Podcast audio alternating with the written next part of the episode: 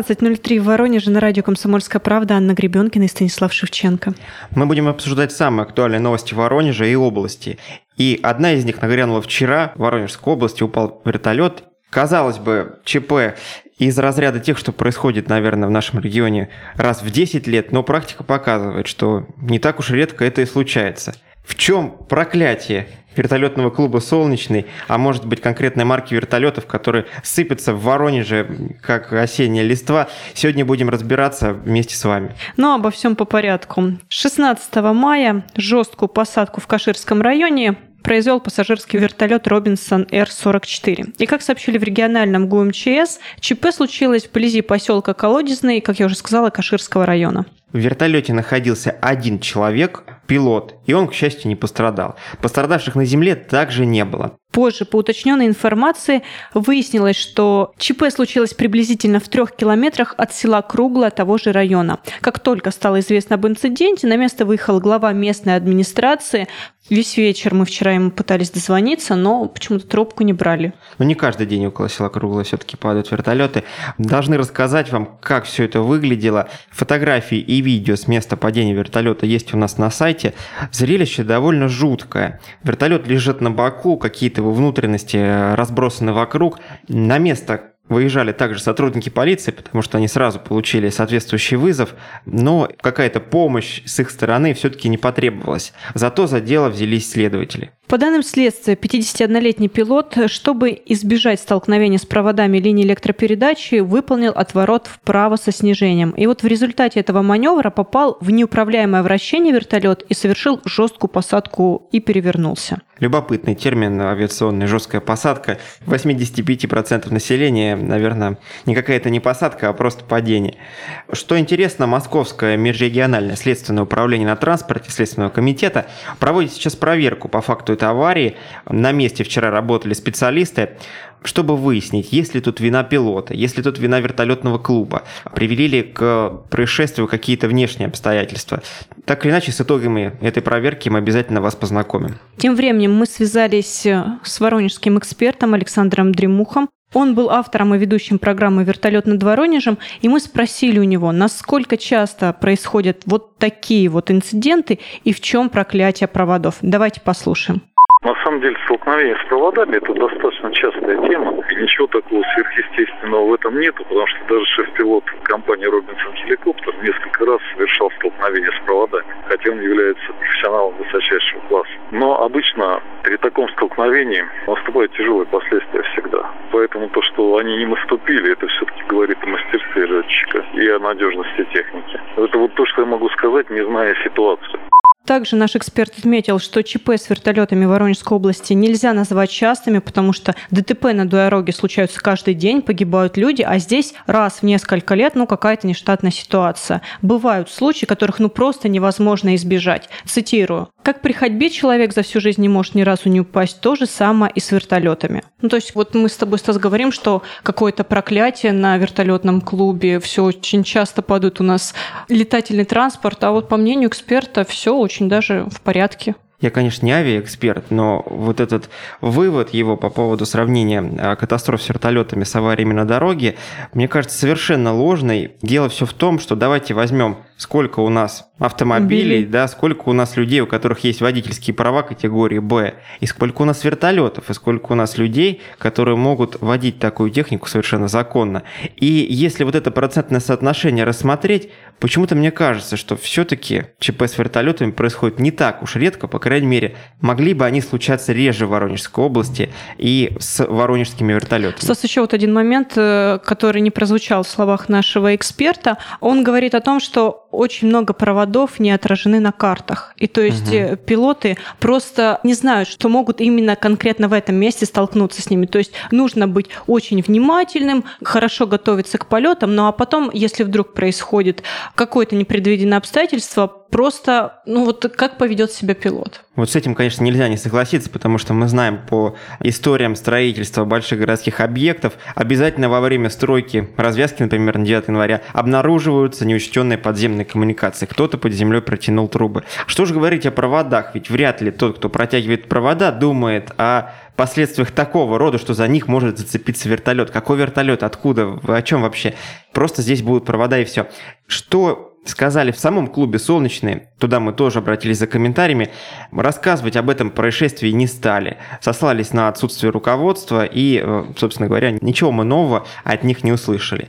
Зато услышали от транспортной прокуратуры. В прокуратуре рассказали, что не раз проводили проверочные мероприятия по вопросу законности перевозки пассажиров – принимали меры реагирования, отправляли исковое заявление в суд, не раз возбуждали дела об административном правонарушении за незаконное оказание услуг без лицензии на осуществление этого вида деятельности. В итоге и организация, и должностное лицо получили штрафы, причем достаточно серьезные, порядка 400 тысяч рублей. Отметим, что масштабные проверки вот этого клуба начались после крушения вертолета в Рамонском районе 7 августа 2016 года. Тогда пять человек оказались в больнице, и по данным силовиков, вертолет зацепился опять же за провода и упал. Оказалось, что клуб организовывает экскурсии, которые с юридической точки зрения представляют собой пассажирские перевозки. Делом занималась даже Генеральная прокуратура Российской Федерации.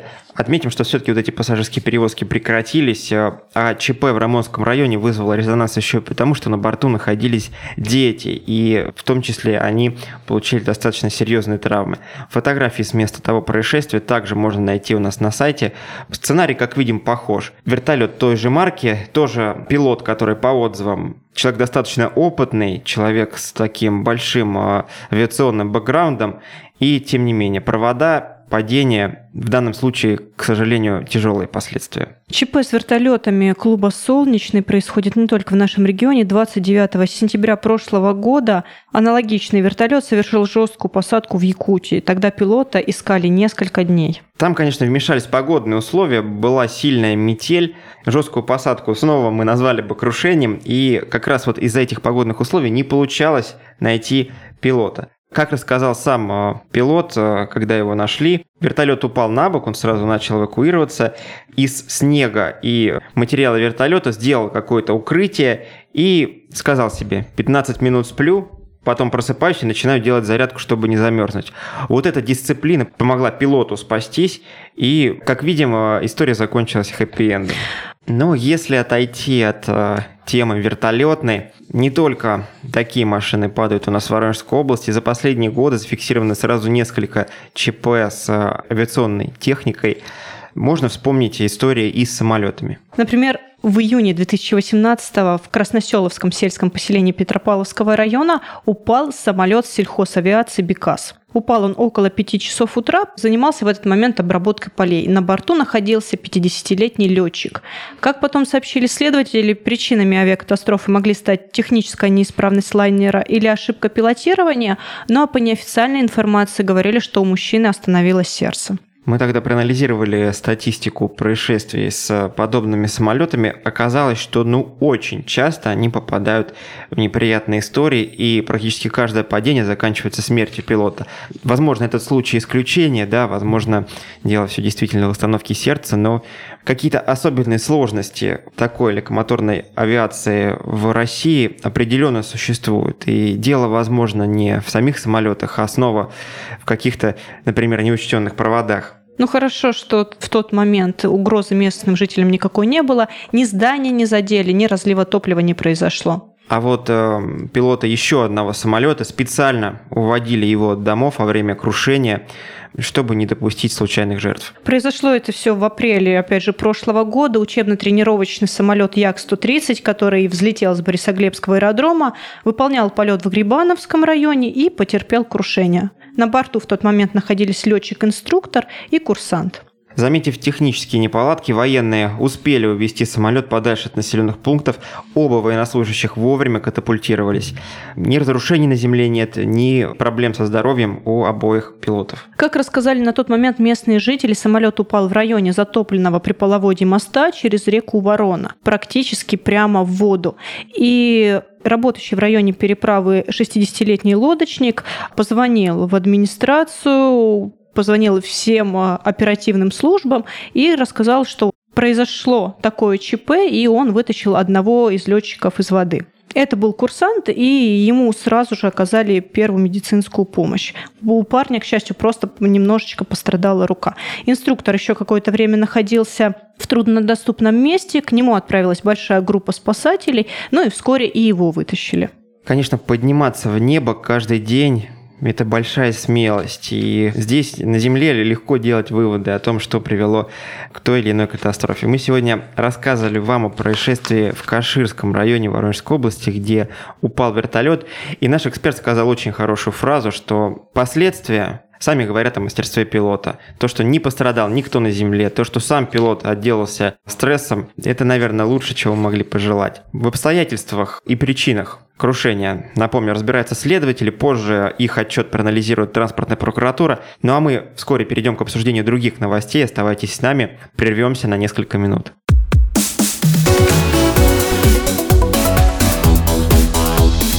Тема дня.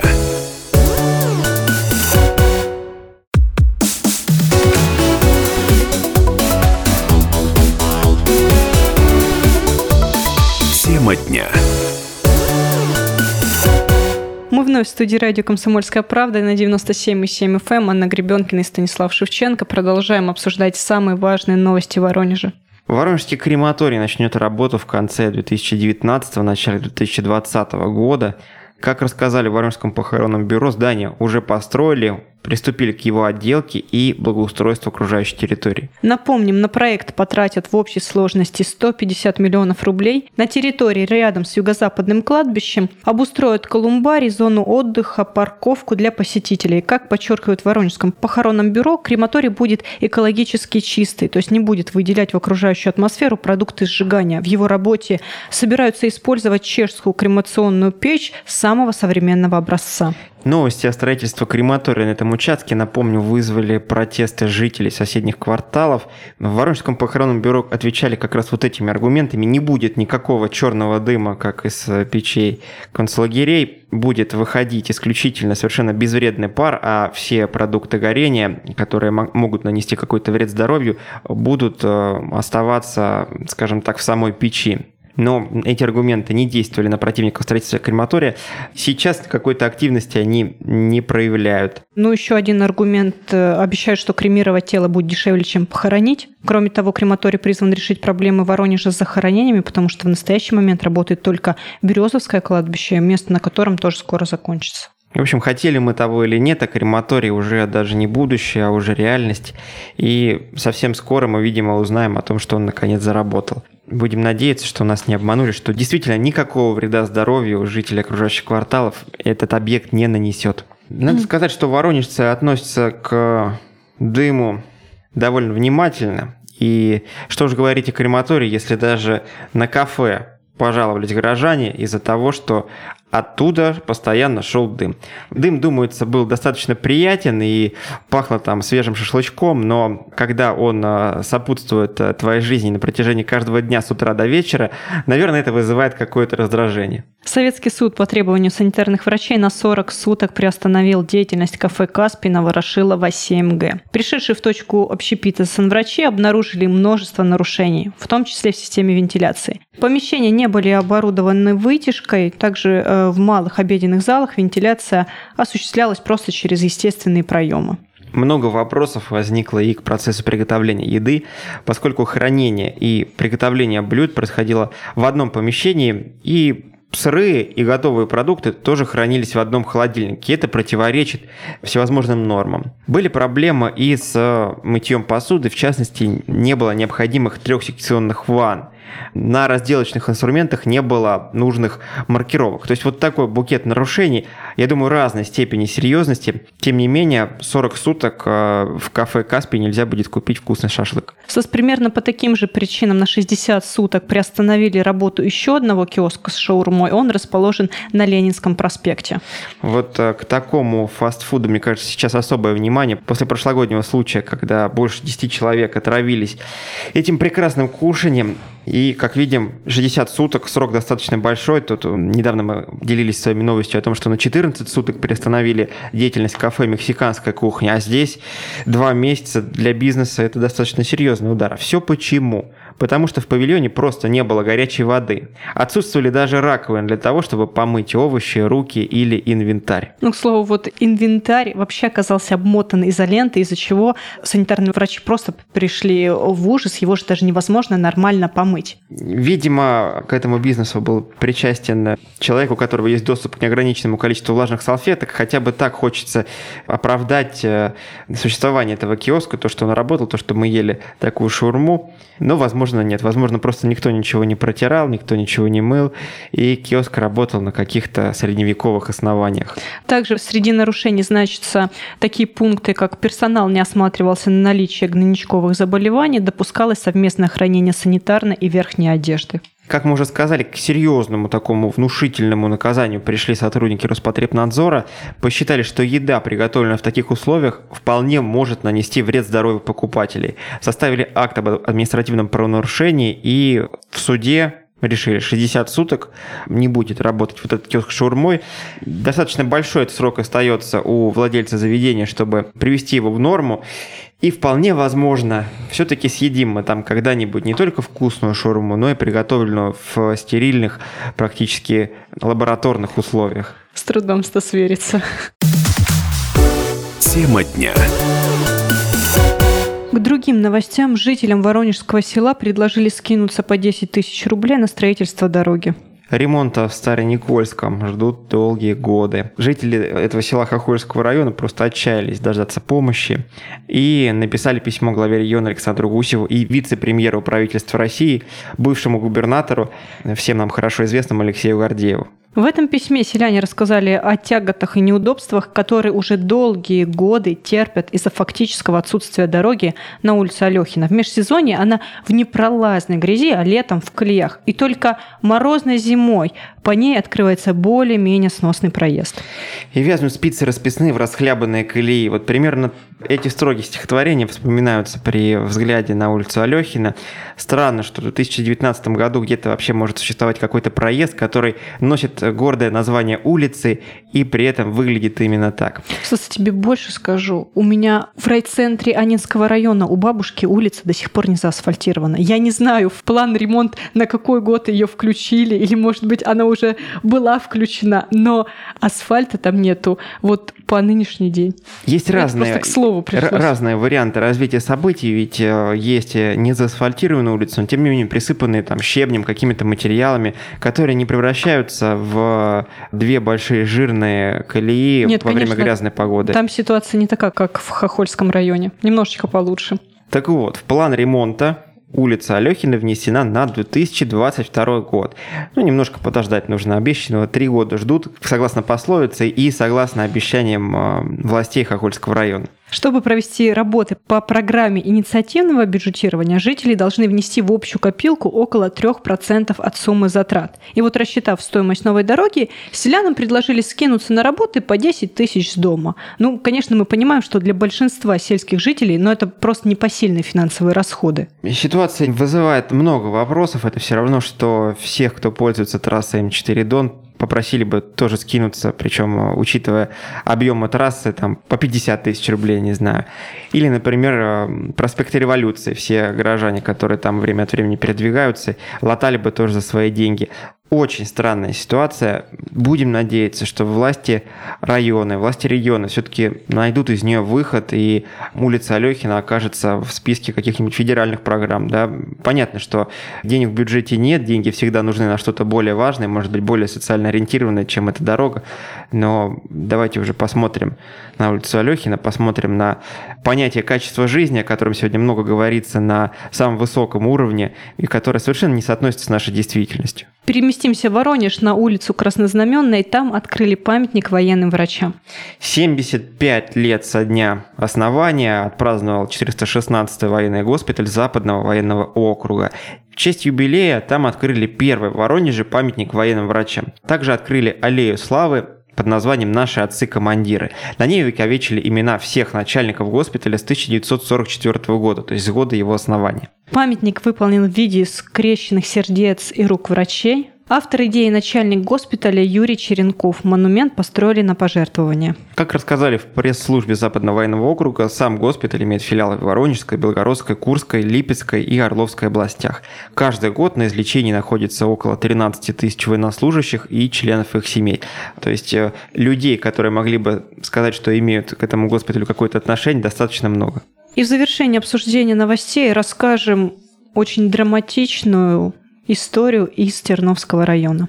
15 мая в селе Терновка в водоеме недалеко от дома 44 по улице Октябрьской нашли тело мужчины с резанными ранами.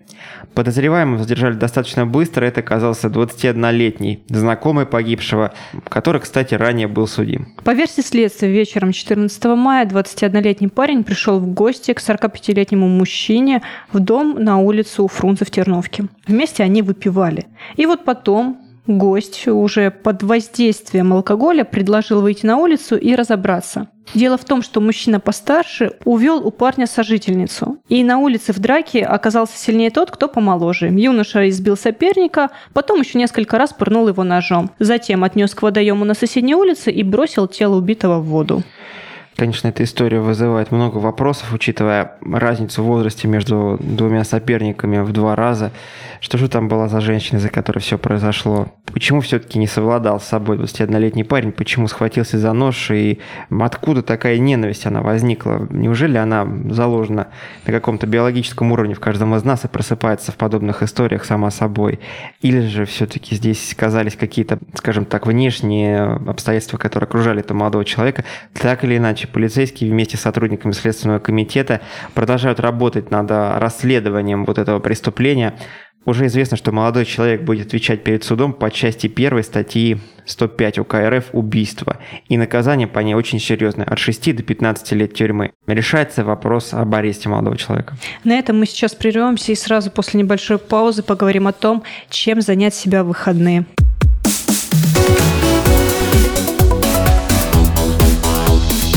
Тема дня.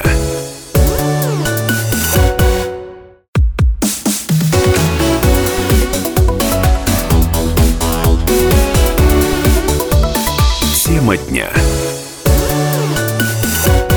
Мы вновь в студии радио «Комсомольская правда». С вами Анна Гребенкина и Станислав Шевченко. У нас есть ответ на вопрос, чем заняться на выходных. Ночь музеев будет проходить э, по всей России и в Воронежской области в том числе. Воронежские музеи 18 мая присоединяются к этой акции.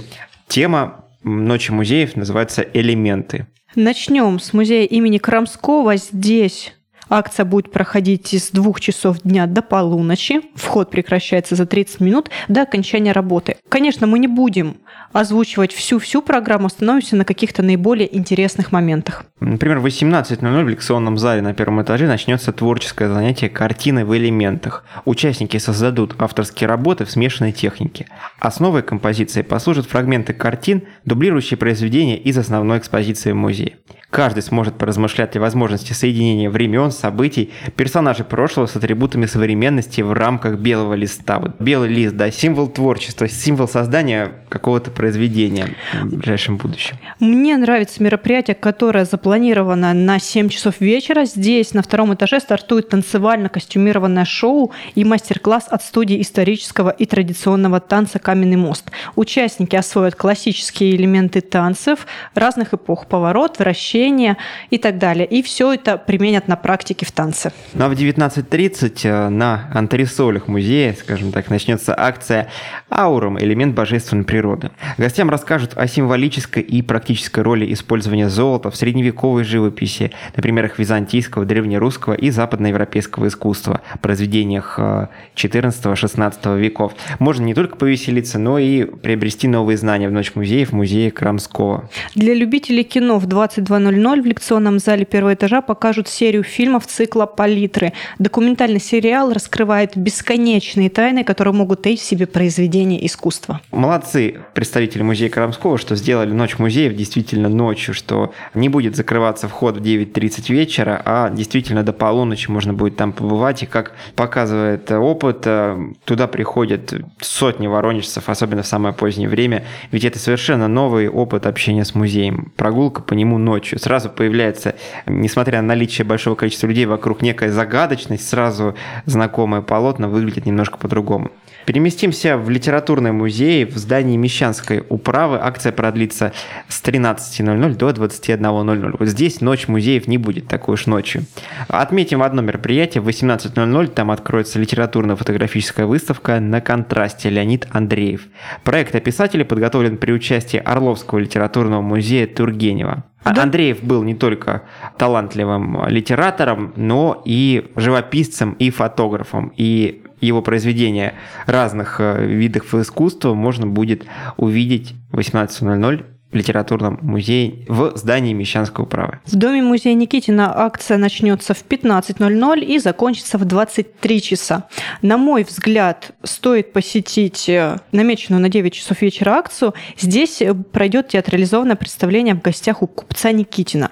Участниками могут стать и гости, исполнив роли извозчиков и постояльцев. На постоялом дворе их встретит строгий управляющий и радушная кухарка, а затем примет поэт Иван Савич Никитин. Он расскажет о самых интересных фактах истории своей жизни и творчества и покажет дом. Стоимость билета 80 рублей. Часом раньше начнется поэтический перформанс «Стихи на ветру». Свои произведения прочтут молодые воронежские поэты. Можно будет познакомиться с их творчеством.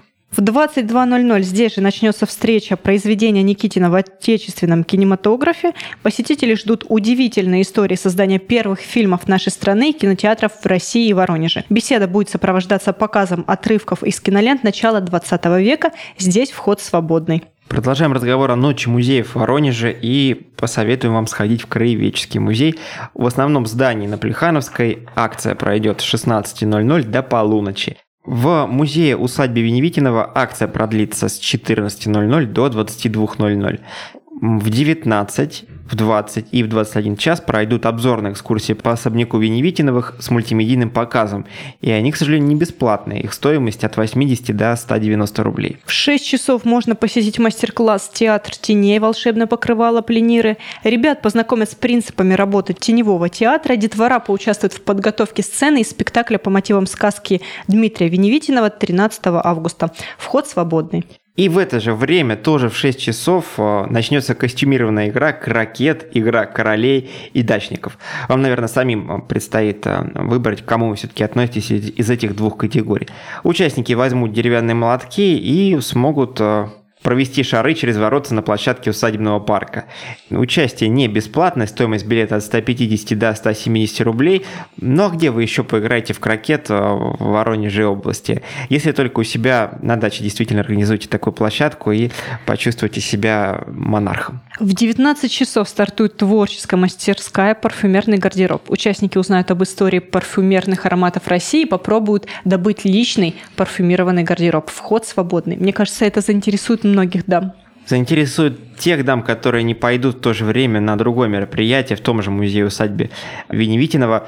Там начнется программа сценических импровизаций, живые картинки дворянских салонов XIX века. Можно будет понаблюдать с традиционными салонными развлечениями светского общества. То есть то, о чем мы читали у Толстого, то, зачем мы с э, вдохновлением наблюдали на экранах э, различных фильмов о нравах того времени, можно будет посмотреть вживую прямо перед своими глазами и тоже, возможно, почувствовать себя гостем такого светского салона. Достаточно интересно. Также состоится мастер-класс по бальным танцам 19 века.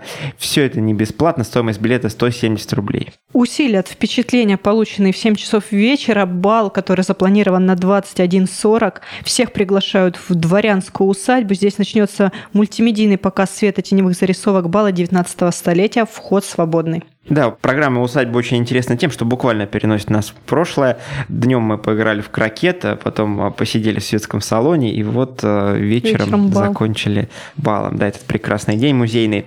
Вернемся в Воронеж. Краеведческий музей тоже готовит интересное событие. В здании на Плехановской акция пройдет с 16.00 до полуночи. Если э, в музее усадьбы Веневитина вы могли бы понаблюдать за костюмами 19 века, то Краеведческий музей переносит нас куда более глубокое прошлое. Здесь будет дефиле от Древней Руси до Новой России.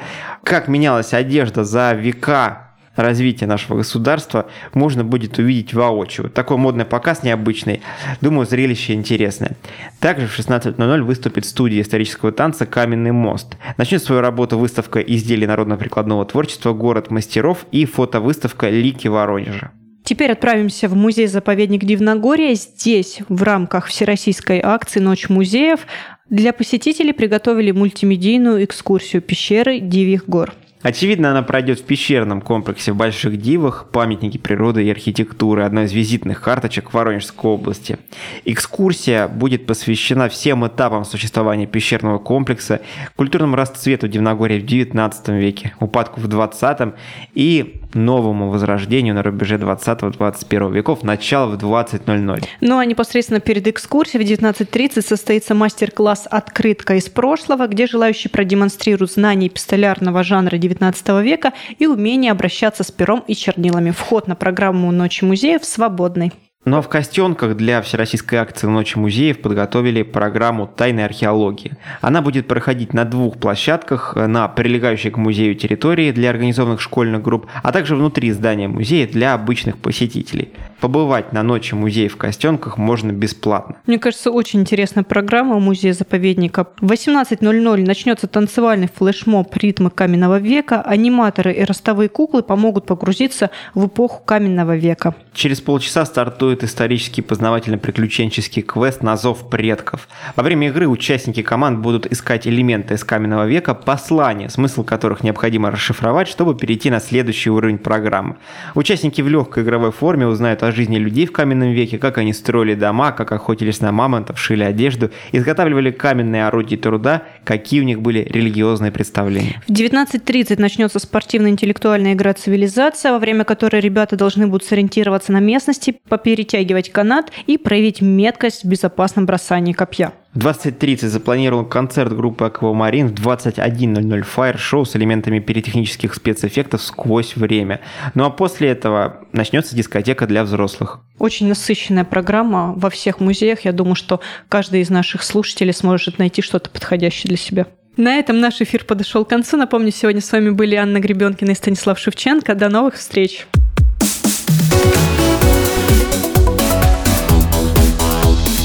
Тема дня.